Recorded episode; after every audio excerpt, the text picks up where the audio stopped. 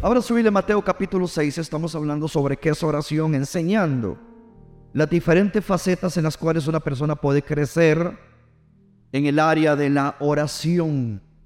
¿Alguien quiere aprender a orar? Los discípulos le dijeron a Jesús, enséñanos a qué? A orar. Levante la mano conmigo y diga, Señor, enséñame a orar, enséñame a orar. Y hay algo que yo estoy convencido, hay algo que yo estoy convencido, espero que usted me preste atención. Y es que a veces incluso uno como pastor, a veces uno como pastor, se queda un poquito, un poquito, por no decir un poco tote, un poquito extrañado si verdaderamente la gente, el pueblo, estará oyendo y practicando lo que se les está enseñando. Porque yo creo que la ciencia de la victoria, del éxito y del crecimiento no está en que usted solamente se reúna en cuatro paredes a oír palabra martes, jueves, domingo, martes, jueves, domingo, martes, jueves. Y si es joven, martes, jueves, viernes, domingo, martes, jueves, viernes, domingo. Y si no puede venir, pues entonces ve la transmisión. Pero que usted no comience a aplicar lo que tiene que ser aplicado. Porque si usted no aplica lo que se le enseña, usted no va a crecer. Y yo creo que todos los que estamos acá necesitamos crecer en el Señor. Pensé que iban a gritar amén. Pero está bien. Necesitamos crecer. En Mateo capítulo 6, en el versículo 5, y cuando ores, si usted tiene una Biblia papel, verá que dice Jesús y la oración. Me imagino que tal vez el dispositivo electrónico también diga así. Pero bueno, dice, y cuando ores, no seas como los hipócritas, porque ellos aman el orar en pie en las sinagogas, en las esquinas de las calles, para ser vistos de los hombres. De cierto os digo que ya tienen su qué, su recompensa. Esa recompensa la van a recibir de quién? De los hombres. Sin embargo, vea lo que dice el versículo 6. Mas tú cuando ores, tú, ¿cuando qué? Cuando ores, dígale al hermano que está a la par, dígale, Jesús cree que usted siempre ora. Dígale, dígale, dígale. Porque si dice, mas tú cuando ores es porque Jesús da por sentado que usted y yo oramos. Amén. Que todos los días tenemos que comunión con Dios, que todos los días oramos. Mas tú cuando ores, dice, entra en tu aposento. Ahí, pastor, ¿y qué es el aposento? El aposento es un lugar específico donde tú siempre oras. Quizás es, es el sillón de una sala, es eh, al pie de la cama, o usted va y se mete al baño, o se va a la terraza, se va al patio, qué sé yo. Pero cuando dice tu aposento, simplemente habla de un lugar geográfico específico. Dice, más tú cuando ores, entra en tu aposento, dice, y cerrada la puerta. ¿Cuántos dicen conmigo? Diga, cerremos toda puerta, diga, cerremos. Dice, y cerrada la puerta, ora a quién? ¿A quién? ¿A quién? No oigo, no oigo. Ora a tu Padre que está donde? En el secreto. Y tu Padre que ve en lo secreto, te recompensará donde? en público. ¿Alguien cree que hay recompensas a la oración? Gloria a Dios. Lo primero que hemos aprendido es que la oración es adoración, la oración tiene que ver con confesión. Y la semana pasada hablamos sobre que la oración es petición. Así que adoramos, confesamos y pedimos. Diga conmigo, adoramos. Se tiene que seguir estos pasos. Adoramos. ¿Qué más? Confesamos una pregunta, levánteme la mano. ¿Quién le ha fallado a Dios en esta casa? Mano, le faltarían las manos a usted y a mí, gloria a Dios. Pero imagínese que usted yo le hayamos fallado a Dios y creer que podemos entrar a la tercera etapa, que es petición, cuando ni siquiera nos hemos limpiado, le hemos pedido perdón a Dios. Señor, sí, le fallé, te fallé, me, me exasperé, iba manejando y se me metió un carro. Y yo le dije, grandísimo hijo de no sé quién tú eres, pero yo soy de Dios, yo no sé. Y, y, y entonces tengo que pedirle perdón a Dios. Mano, esto es mentira que vamos a entrar de buenas a primeras a pedirle a Dios si no hemos venido y nos hemos confesado delante de Dios. Tan es así que en el Padre Nuestro, una de las líneas que Jesús nos enseña es perdona nuestras deudas.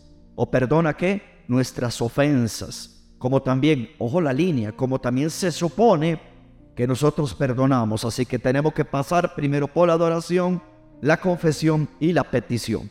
Pero yo quiero hablarle algo que es sumamente importante, que la oración también tiene que, tiene que ver con eso. Y, y, y, aunque no traía, ahorita que estaba acá, el Señor me presentó este pasaje porque yo no sé si usted puede volverme a poner, hijita, ese, Mateo capítulo 6, ahí en el versículo 6, cuando dice, mas tú cuando ores, entra en tu aposento y cerrada la puerta. Con solo esa línea, con solo esa línea podríamos hablar un rato acerca de que no sé usted qué piensa de la oración, pero para mí la oración es comunión con Dios. Voy a repetir eso, diga conmigo, la oración, yo quiero que usted lo diga para que a usted le llegue, diga, la oración es comunión con Dios. ¿Y cómo yo sé que es comunión con Dios? Porque mire que Dios te está diciendo, entra al cuarto, y después de que entras al cuarto, cierra la puerta. Es decir, quiere decir, oído, oído, quiere decir que allí en ese cuarto donde se cierra la puerta solamente pueden haber dos seres. Van a estar Jesús y vas a estar tú. Y cuando la puerta se cierra es porque algo glorioso va a pasar ahí adentro. Y el que entra no vuelve a salir igual. Y yo declaro que usted y yo subimos a un nivel de comunión y no vamos a salir igual, sino que hay algo maravilloso. ¿Cuánto creen que hay algo maravilloso que el Padre porque dice, entra, ora y ora a tu Padre, a tu Padre. Mira qué tremendo es, a tu Padre que está en el secreto. Tenemos que entender que la oración es tener comunión con nuestro Padre. Y cuando hablamos de comunión, sígame aquí. Cuando hablamos de comunión es que usted entra como una chachalaca, como un perico, como una lora y, y, y nunca dejó ni que el Padre le hablara. Cuando hablamos de comunión es que Dios a ti te habla y tú le hablas. Usted y yo callamos, Él habla, el Padre guarda silencio, usted le habla y usted comienza a levantar una comunión con Dios. Usted va a ver lo que Dios va a hacer en esta iglesia. Dios va a levantar a gente aquí que no solamente ora por orar, que no grita por gritar, que no se pone rojo y suda la gota gorda por sudarla. Van a aprender a tener comunión con Dios. Diga conmigo, comunión con Dios. Vea lo que dice 1 Corintios capítulo 1. 1 Corintios, quiero que todos escuchen, por favor, porque se lo digo sinceramente, hermano. Eh, eh, hermano, yo quiero que usted entienda que su pastor, su pastor es muy sincero, hermano. Yo a usted nunca lo voy a engañar. Yo soy muy sincero. Y hay veces, sinceramente, yo me extraño y yo digo, la gente no está oyendo. Si la gente estuviera oyendo y la gente estuviera trabajando, su vocabulario sería diferente, su comportamiento, alguien está aquí conmigo, su comportamiento sería diferente. Es más, la forma de enfrentar las cosas sería diferente.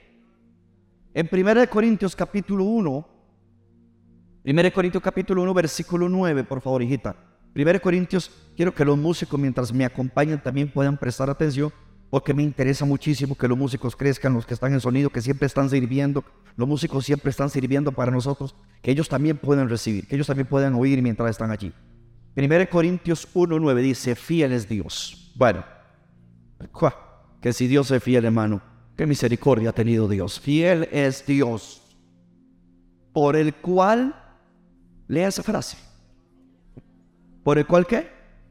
Fuisteis llamados a qué? Quiero que lo lea.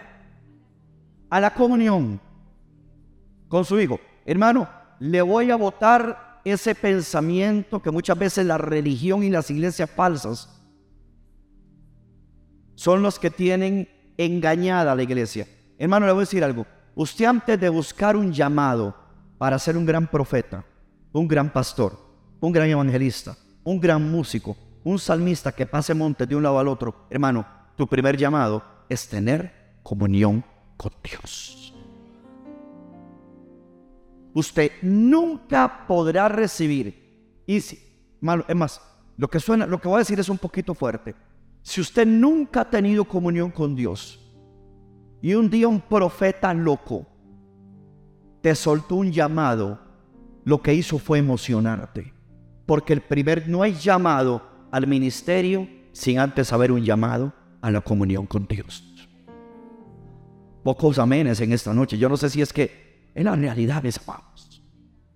Es la realidad. Cuando a mí el Señor me hizo el llamado al pastorado, lo digo por la gracia de Dios. Dios es mi testigo y al sea la gloria. Esto, aquí no hay mérito humano porque los hombres no podemos producir nada bueno. Todo lo bueno que tenemos es que Cristo está en nosotros. Pero cuando a mí Dios me hizo el llamado, yo tenía comunión con Dios.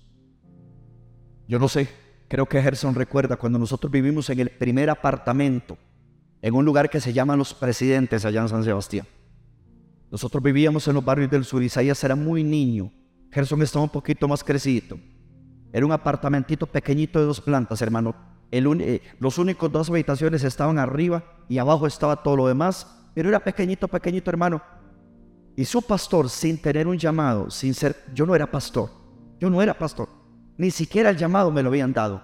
Y ya yo me quedaba, mi, esposa subía con Isaías bebé, Gerson iba a acostarse y yo me quedaba en las noches, en la sala de, de esa casa, con música puesta, con aquel famoso canto de Marcos Barrientos, yo lo haré te obedeceré, sin reservas ni condiciones te serviré. No era pastor, no era líder de jóvenes, era un mujer. Servía a Dios con pasión, pero ya yo estaba en la comunión con Dios. Nunca un llamado al ministerio vendrá sin antes haber una comunión con Jesús. Porque el que da el llamado es el Padre, es el Hijo, es el Espíritu Santo. Y el Padre no va a llamar a alguien que no lo conoce a Él. El Padre va a llamar a alguien que ha pasado tiempo. Yo no sé si Maranata me está entendiendo. Así que si usted anda detrás de que Dios le sirva, que usted le sirva a Dios, le voy a decir algo, hermano. Dese a la comunión y usted espere para que vea cómo Dios va a entrar en escena en medio de tu búsqueda, en medio de tu pasión, en medio de tu entrega. Pero nuestro llamado es a la comunión con su Hijo Jesucristo. Después de que usted conozca a Jesús, después de que usted conozca al Padre, después de que usted conozca al Espíritu Santo, le va a venir el llamado. Mientras usted no tenga comunión y usted no lo conozca, usted no puede hablar, no puede predicar, no puede captar, no puede hablar de alguien que no conoce. Usted hablará, alguien me está oyendo. Usted va a hablar del que conoce. Usted va a servir al que conoce. Usted le hará música al que conoce. Le va a cantar al que conoce. Va a predicar en la calle del que conoce. Va a predicar en un geo del que conoce. La primera comunión es con Jesús. Y yo declaro que Maranata Heredia se va a dar compasión a tener comunión con el Hijo. Se va a aplaudir, aplauda que yo veo gente que está aplaudiendo, no lo deje solo. Alguien diga, gloria a Dios. Si Dios te permite ser una persona próspera, no digas es que mi llamado es ser columna financiera. El ser columna financiera es secundario. Tu primer llamado es comunión con Jesús. Y yo te voy a demostrar que tú has entendido tu llamado en que tú le dedicas más tiempo a la oración que al emprendimiento. A ese me fueron los amenes. Con esto no me refiero que entonces vas a cerrar tu emprendimiento y te vas a quedar todo el día orando. No se vaya la tangente, yo no dije eso. Pero hay gente, hermano, que su pensamiento, su corazón y su anhelo el día entero es el dinero. Diga conmigo, he sido llamado a la comunión con Dios. Es que esto es poderoso. Si nosotros, tres puntitos y nos ponemos a orar, si nosotros condicionáramos, síganme aquí por favor, todos acá. Si nosotros condicionáramos nuestra mente, la mente, sí, la mente, porque el corazón siempre va a querer, en la mente. Si nosotros condicionáramos nuestra mente para ver la oración como una cita de amor para conocer al Padre y al Hijo, la oración cambiaría de ser una rutina, una actividad religiosa, y se convertiría en una actividad dinámica y poderosa para disfrutar. Voy a repetir eso.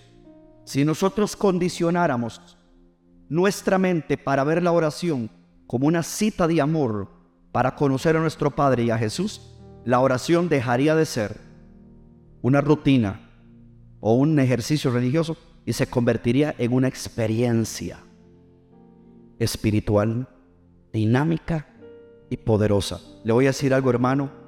Le voy a decir cuándo usted se va a apasionar por la oración. Usted se va a apasionar por la oración cuando usted tenga una experiencia. Yo recuerdo una vez algo que me contó mi hijo Meyer. No preciso todo el, el testimonio, tendría que él lo contó, por cierto, él lo contó el día que predicó en el ayuno. Y él dijo que él a través de la oración había tenido una experiencia sobrenatural en el mundo espiritual.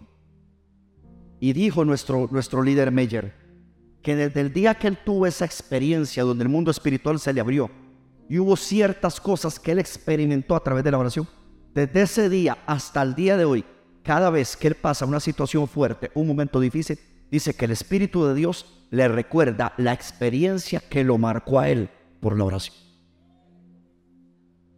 Es que la oración tiene que dejar de ser una rutina. La oración tiene que dejar de ser un ejercicio espiritual meramente de una liturgia para callar mi conciencia de que hace día no oro.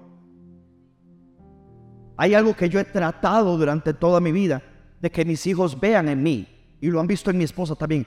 Ellos saben que yo no solamente oro cuando tengo culto, porque yo no oro para predicar, yo oro para vivir. Porque la oración es vida. Tienes un gravísimo problema si tú solamente te preparas cuando tienes que impartir algo. Nos damos cuenta entonces que para ti la oración es un requisito en lugar de ser una experiencia. ¿Alguien está aquí conmigo? Gloria a Dios. O sea, tiene que ser una experiencia. Si el día que tú no tienes que ministrar, no tienes que tocar, no tienes que cantar, no tienes que predicar, no tienes que servir, tu nivel de oración baja, es porque para ti orar es un requisito, no una experiencia. Entonces tú sabes, bueno, que yo, yo quiero que Dios me use, porque si yo no oro, qué feo. Qué feo subir al altar y que Dios me deje solo. Claro, porque conoces Mateo 6, que si tú oras en el secreto, tu Padre te recompensa en público. Hermano, pero tú no tienes que esperar recompensas solamente por servir. Tú puedes recibir recompensas por ser hijo de Dios sin estar haciendo nada en ese momento. Y esas son las cosas que la comunión nos da. La comunión nos da. Al entrar en la presencia de Dios, oído, al entrar en la presencia de Dios por medio de la adoración número uno, obviamente confesamos nuestras faltas para que nada, hermano, ¿sabe cuál es una de mis oraciones? Yo se los he dicho a ustedes muchas veces. ¿Sabe cuál es una de mis oraciones diarias? Padre, yo te pido que me limpies de todo pecado no quiero que haya nada, no quiero que haya nada que impida mi comunión contigo aquí en la tierra ni en la eternidad. Y eso lo oro a diario. Cada vez que yo entro en la presencia de Dios, confieso mis faltas si las hay. Porque a veces creemos que no hemos fallado, pero el corazón es engañoso. El salmista David decía, sepa yo cuán frágil soy. Hermano, le digo algo, la vida de una persona es bastante frágil. Hoy usted está, mañana no lo sabe. Hermano, la vida es frágil. La vida te cambia en un abrir y cerrar de ojos. Entonces yo le digo, Señor, límpiame, no quiero que haya nada que me separe de mi comunión contigo, ni aquí en la tierra, ni por la eternidad. Así que después de que entramos en adoración, después de que confesamos y quizás hemos pedido, hay un tiempo donde usted tiene que aprender a entrar en comunión con Dios. Y cuando hablamos de comunión con Dios, estamos hablando de un contacto directo. Vea lo que dice el Salmo 25, versículo 14. Salmo 25, versículo 14.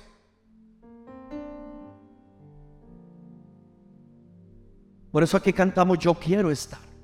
Porque cuando usted quiere estar, usted anhela tener comunión con Dios. Hermano, el asunto de la presencia Usted tiene que quererlo, usted tiene que anhelarlo, porque si usted no lo anhela y usted no lo quiere, el diablo usted lo va a condenar. Si usted un día no se levantó a las 5 de la mañana, no se deje condenar. Comienza a orar a las 6, comienza a orar a las 7, comienza a orar a las 8. El que ora, el que ora sabe que no es un requisito, es una comunión, es un deleite. Él anhela estar con Dios. Alguien me regala una vez en esa casa, Salmo 25.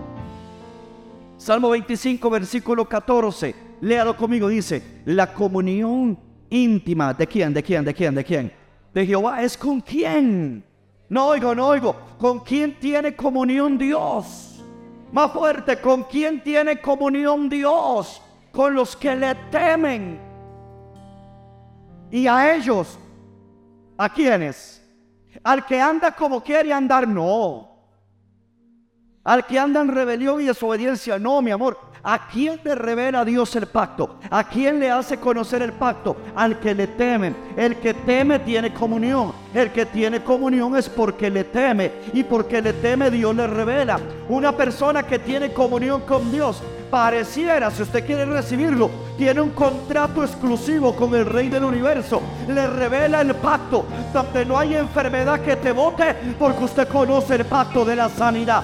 Donde no hay pobreza ni situación económica que golpee tu economía, porque usted conoce a un Dios que ha prometido suplir su necesidad. Parece que hay un pacto de protección, que aunque pases por las aguas, yo estaré contigo. Si pasas por los ríos, no te anegaré aunque pase por el fuego, la llama no arderá en ti. Y cuando usted conoce ese pacto, porque usted ora, tiene comunión con Dios, a usted Dios se le revela. Y aunque pase por el valle de sombra de muerte, no temerá mal alguno, porque usted va a pasar, no se va a quedar en el valle. El valle no fue hecho para que usted saque una tienda de campaña y se quede ahí viviendo, tomándose pena, deprimido, lamiéndose las heridas como un perro viejo. Usted no es un perro viejo, perro viejo es el diablo. Usted es un águila y ese valle lo va a pasar volando, creyendo que Dios, ay, me estoy caramba, que Dios está con usted.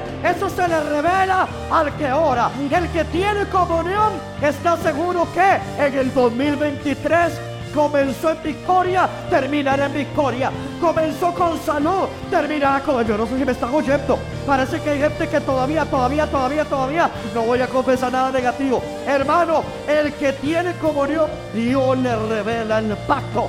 Hay un pacto, alguien grite, grite, grite, grite. Hay un pacto. ¿Sabe cuál pacto tenía Abraham? Bendeciré a los que te bendicen pero el que se mete contigo se mete con Dios. Porque hay un pacto que dice, maldeciré. Ah, no, no se, no se asuste. Maldeciré al que te maldice. Así que cuando se meten contigo, no se meten contigo. Se están metiendo con el Dios del pacto. Yo por eso a mí no me afecta lo que hablan de mí. Hay alguien que en el cielo tiene copia de todo lo que hacemos aquí en la tierra. Yo es porque no le he terminado de hablar. O sea, el domingo fue una pincelada. Pero yo estoy estudiando hoy como en la Biblia. Eh, la Biblia dice en el libro Apocalipsis que allá arriba hay un libro con todas las obras y todas las cosas que estamos haciendo aquí en la tierra. Hay dos libros, está ese libro y está el libro de la vida donde están escritos los que hemos recibido a Cristo. Así que cuando alguien se levanta contra ti, déjalo, que el que contra ti conspire delante de ti caerá. ¿Sabe cómo se llama eso? Conocer el pacto. Aquí es donde yo digo, ¿qué será? ¿Qué será? Mi esposa me decía, mi amor, ¿qué será? ¿Qué será que la gente no se conecta? La gente no oye, la gente no aplica lo que uno les enseña, la gente no pone por práctica. Que cuando está pasando una situación fuerte económica, ay, ya no sé qué hacer, ay, ya no sé qué, como ya no sé qué hacer, pero usted no tiene comunión con Dios. ¿Cómo usted me va a decir, iglesia? Yo sé que aquí se van a poner en serio porque va a decir ya el, pastor sacó la, la, faja. ¿Para qué me dice papá? ¿Para qué me dice? Pa. ¿Qué me dice pa? No es que era pastor, bueno, pues también sacó la faja. Pero pregunta, mi amor, si tú estás teniendo comunión, es que el asunto es si la está teniendo. Si usted ha entendido que la comunión es un llamado, hermano, eso es poderoso. La comunión es un llamado. Si usted, si usted tiene comunión con Dios, y Él te revela el pacto. Él te revela que no te va a faltar el arroz y los frijoles porque no hemos visto un justo, oiga la palabra, no un creyente, no, no un pandereta, un justo desamparado, ni su simiente que me diga pan. Si tú a mí me dices que tú tienes comunión con Dios, póngame el versículo, hija, el, el versículo. Voy a dejarlo ahí mientras tanto. Si tú tienes comunión con Dios, Dios te revela el pacto de que no te voy a dejar. No te va a faltar nada. Yo soy tu Dios. Yo soy tu Padre. Yo soy Jehová tu pastor y nada te va a faltar. Si tú estás confiando en mí, los que confían en Jehová son como el monte de Sión, que no se mueve, sino que permanece para siempre. Yo tengo una hija, está aquí sentadita. Y siempre que Dios le suple, porque la mujer le cree a Dios, hermano, pero de verdad le cree a Dios. Y siempre que Dios le suple y ella pasa su diezmo, lo que dice es, gloria a Dios, papá fiel, Dios es fiel. Una persona que vive por fe. Para poder vivir por fe hay que estar en comunión. Y para estar en comunión se necesita revelación de que usted no está invirtiendo el tiempo en cosas pasajeras, usted está invirtiendo en lo eterno, viviendo aquí en lo temporal. Usted no sabe que hay comunión que usted está teniendo hoy que le va a suplir dentro de un año. No me están oyendo. Hay comunión que usted está teniendo hoy que le va a mantener provisión por un año, año y resto.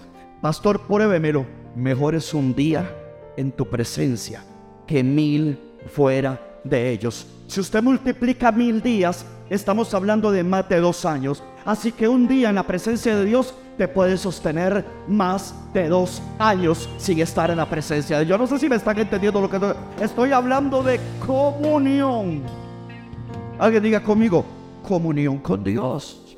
Si nosotros queremos conocer, muy rápido, si nosotros queremos conocer al Padre, si nosotros queremos conocer al Padre, vamos a tener que tener comunión con Él, porque nuestra vida entera depende de ello. Juan capítulo 17, versículo 3. Juan 17, versículo 3. Dígale al hermano que está a la par, dígale, ¿tienes comunión con Dios? Pregúntale, pregúntale.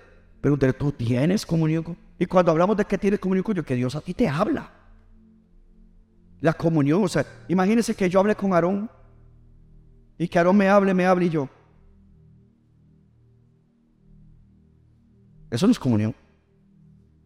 La oración de nosotros por lo general es así. Hablamos, hablamos, hablamos y no guardamos silencio. Y siempre que guardamos silencio, hermano, hay algo que Dios puede hablar a tu corazón. Una sola frase de Dios puede cambiar tu vida de venir tres meses orando por algo 15 segundos de que tú te callas y que papá te habla, puede ser la respuesta, el clímax de tres meses de oración. Porque aprendiste a tener comunión. Y eso te dio paz. ¿Cuántos han, cuántos han experimentado que, viene que estaba orando? Y no sé, yo sentí Dios ya soltar eso. ¿Alguien le ha pasado eso? Ya yo voy a soltar eso. Yo lo voy a poner en el altar de Dios. Que Dios se encargue que Dios se glorifique. Al fin y al cabo, Dios ama a mis hijos más que lo que los amo yo. Y Él me prometió que mi casa y yo seríamos salvos. Número uno, también me prometió que el pleito de mis hijos Él lo va a pelear. Así que también me prometió que yo y mi casa serviremos a Jehová. Tengo tres promesas, con eso me quedo. Yo voy a soltar el afán, voy a soltar la preocupación, la voy a poner en el altar. una pregunta, ¿y quién te dijo eso? Te llamó el pastor, te envió un mensaje, la pastora te envió un texto. No, el que estaba orando. La gente usamos esta frase, estaba orando y la verdad es que sentí en mi corazón. ¿Sabe qué es ese sentí en mi corazón? La comunión con Dios. Guardaste silencio, Dios te habló. Ahora haz lo que Dios te dijo. Y lo vas a ir conociendo. En la comunión es que conocemos. Lo que dice Juan 17, versículo 3. Esta es, aprendamos, están aprendiendo aquí, Globo. Ok, esta es, no hay otra, hermano. Hermano, no hay otra. Esta es la vida eterna. No hay otra. Pastor, porque si yo vengo y me congrego todos los cultos y no falto, pastor, y yo diezmo y, y, yo ofrendo y, salgo con el evangelio cambia. Es, esas cosas son frutos de nuestro nacimiento. Pero eso no es lo que te garantiza el cielo. Señor, Pastor, yo no falto a la batería, yo no voy a soltar el piano, pastor. Esa guitarra yo, yo ya le puse derechos adquiridos, pastor. Yo no suelto el bajo, pastor. Ese sonido, pastor, yo... No, eh, eh, esos son, esas son obras, esos son frutos de nuestro nacimiento. De que amamos a Dios. De que queremos vivir para su gloria. Pero solamente hay una cosa que nos da vida eterna. Y esta es la vida eterna. Que te conozcan a ti.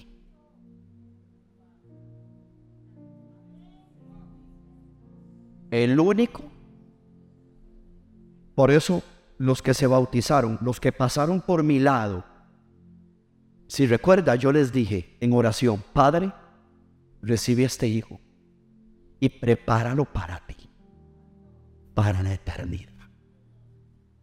Porque los bautismos no los hicimos para mojarnos, o pasar un día lindo, O para que usted hubiera de rancho en rancho y que todo el mundo le diera comida. Se dio cuenta cómo es esta iglesia. Fuerte, ese asunto.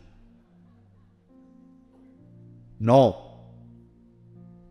Para mí este bautismo me bajó una revelación tan grande. Claro, como Dios me habló del cielo en la mañana. Entonces yo bauticé con una revelación mayor de que lo que estamos haciendo es preparándole gente al Señor para el cielo. Pero yo necesito que estos músicos, los servidores, todos, más que conocer bien lo que hacemos, conozcamos a aquel por quien lo hacemos. Porque si estos músicos los que no están tocando hoy, los que predican un evangelio, los que salen con el evangelio, cambia. El día que tú no sirvas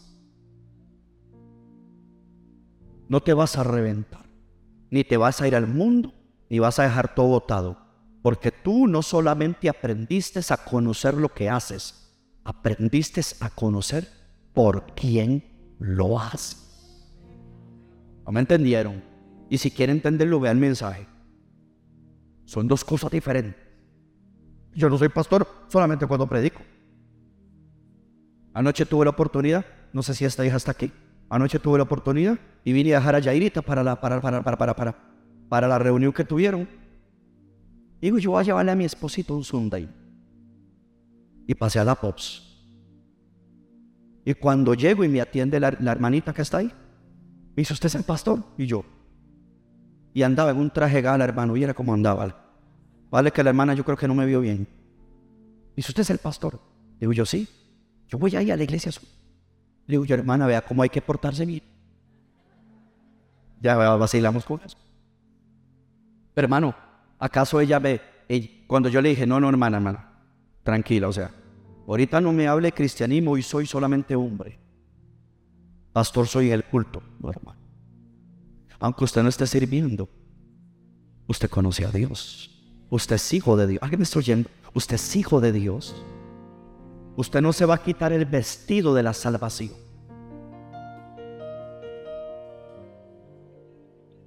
Eso es conocer a Dios. Ahora una pregunta, mis hijos, ven acá, ven acá. Todos los servidores, ven acá. Una pregunta, una pregunta. Ahí la palabra, que te conozcan a ti, el único Dios verdadero, y a Jesucristo, a quien tú has enviado. La palabra conozcan, ¿sabe qué significa? Conocer a profundidad, íntimamente.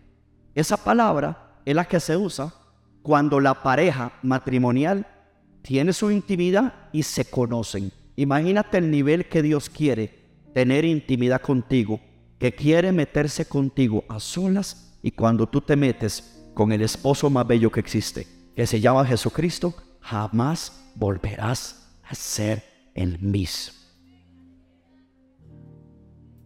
Eso es conocer. Yo mi esposa la conozco. Nosotros hemos andado comiendo, fuimos a comer en algún lugar, donde sea. Y yo la vuelvo, hermano, yo la conozco. La conozco. Y ella se está comiendo algo y yo estoy así, yo por dentro. No le gustó. Yo no quiere llamar al, al, servidor, al no sé qué frase usar, el mesero, salonero, no sé qué palabra usar, el servidor. Y como que, me, como que le cambie el es que yo la conozco. Ella nada más me vuelve a y me hace.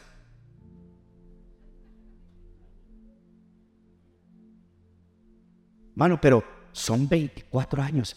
Este año tenemos boda de plata. 25 años, hermano. 25 años que yo fui secuestrado por ella y me enamoré 25. ¿Cómo no la voy a conocer?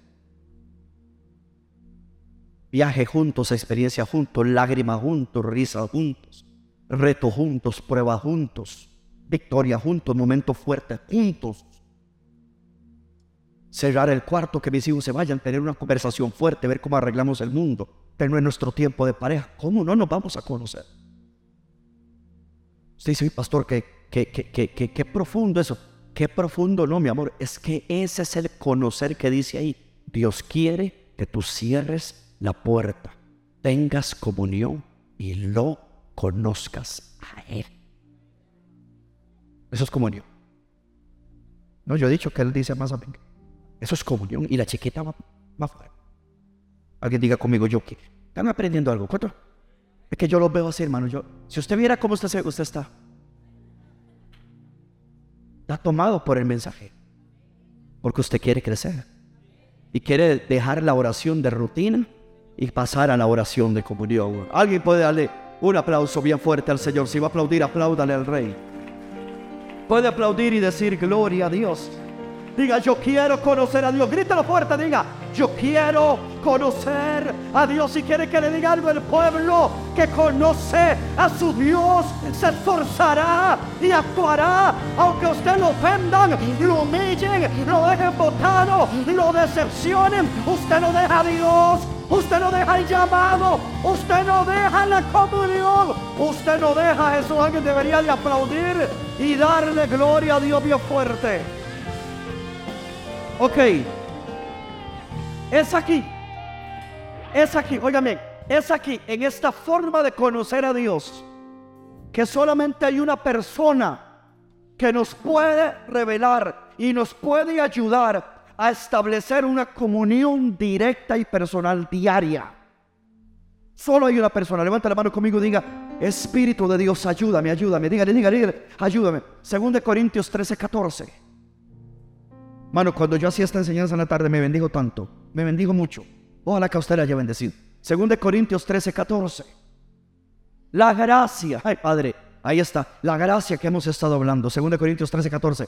La gracia del Señor Jesucristo. Número dos, ¿qué? El amor. ¿El amor de quién? El amor, no, no oigo, no oigo. ¿El amor de quién? De Dios. ¿Y qué más? Ahí está.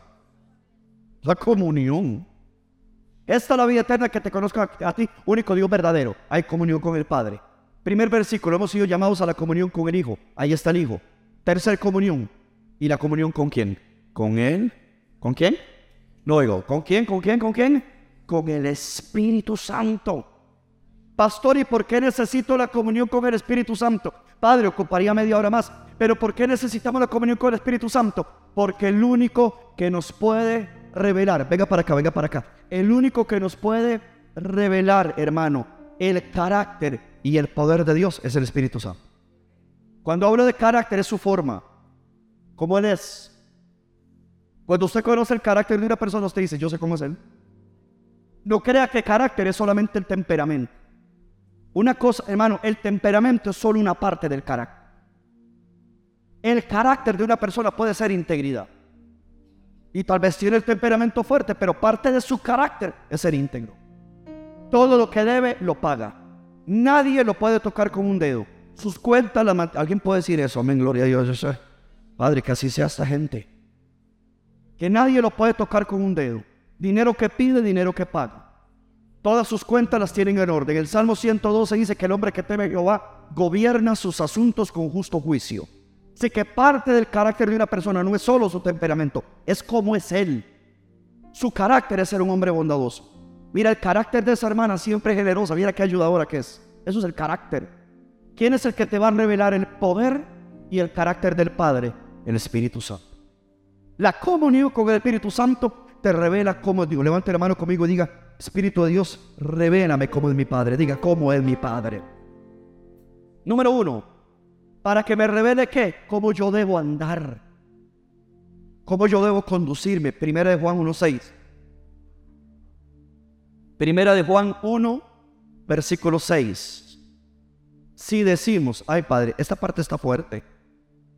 Si decimos que tenemos comunión con Él Hermano, una pregunta, hermano. ¿Usted de verdad ahora, usted de verdad tiene comunión con Dios? Pastor, claro. Ok, si decimos que tenemos comunión con Él y andamos en tinieblas, ay Padre, mentimos. ¿Cómo una persona me va a decir a mí que tiene comunión con Dios y anda viviendo una vida de mundo? Dígame en algo que sea. ¿Ah? ¿Cómo me va a decir que tiene comunión con Dios y anda metido en lugares donde Dios no entraría? Pastor, pero Dios está en todo lugar. Pero Dios no se mueve en todo lugar. y no se manifiesta en todo lugar. Creo que el verso es claro. Si decimos que tenemos comunión con Él y andamos en tinieblas, ¿qué hacemos? Mentimos. Y no practicamos qué? La verdad. Cuando usted le pregunta a un hijo y usted le dice a un hijo, ¿usted tiene comunión con Dios? Ay, claro, papi. Ay, claro, mamá. Ay, ¿cómo se le ocurre? Una pregunta. ¿Y si tú tienes comunión con Dios, por qué estás haciendo eso? Porque la comunión te cambia. La comunión te enseña cómo conducirte. La comunión te enseña a hablar, a vestir y a responder. ¿Alguien está aquí conmigo? Por eso cuando usted le dice a alguien algo y esa persona es intocable, hasta que saca las uñas. Y usted un pronto otro ve que si es una hermana, se, le cae la diadema porque, porque le está saliendo un cacho, gloria a Jesús. O si es un hermano hasta que se despeina, usted siente algo, algo que le sale aquí, es como, como un rabo del diablo porque son incorregibles, intratables, se comportan como gente de tinieblas, no está teniendo. ¡Ah, mira, me dice nada! ¿Cómo? Ah, lo desperté, ¿verdad? Gloria a Jesús. Cuando usted ve una persona que es exasperada, que, que, que responde como un mundano, que responde colérico, temperamental, como una persona chichosa, te dice, óyeme, pero ¿qué te pasa? Óyeme, pero no era para tanto. No, no, no, no. tranquilo. ¿Qué no? Tranquilo. Tranquilo. Entonces ya, ya, ahora sí, ve, me enojé. No, no. Tú no tienes comunión con Dios. Porque si tú respondes como las tinieblas, tú no tienes comunión con Dios. ¿Quién es el que responde así? La gente de las tinieblas. La gente del mundo en la que no sabe tener dominio propio. Yo creo que Dios les está bendiciendo esta noche. Proverbios 3, ¿Recuerda aquella mamá que yo he contado? Que estaba en un puro grito. Recoja, quite. Y nada más llegó una chiquita como de 6, 7 añitos. Mamá, ¿qué?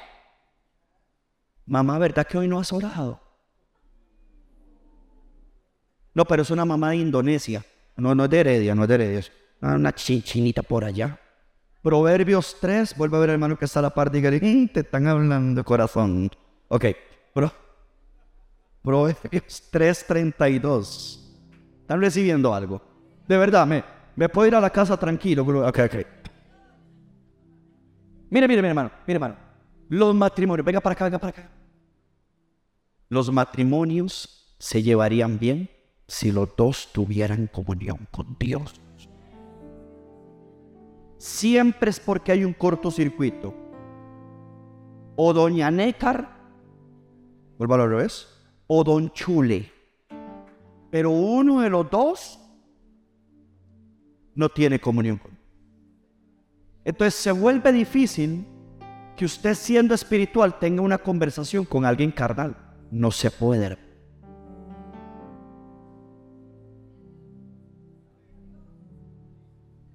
Proverbios, mejor, mejor que no hable la Biblia. Proverbios 3, versículo 32. Porque Jehová abomina a quién? Más su comunión íntima. Más su comunión íntima con quién es. No, oigo, casi. ¿Con quién es? Con los justos. Lo segundo que hace el Espíritu Santo después de que te revele el carácter y el poder del Padre es, número uno, ya lo vimos, para que no andes como tú quieres, sino como andes como una persona del uno de. Y número dos, al Dios tener comunión con los justos, el justo porque vive por la fe. Cuando Dios te revela su carácter y su poder a través del Espíritu Santo, tu fe se vuelve fuerte.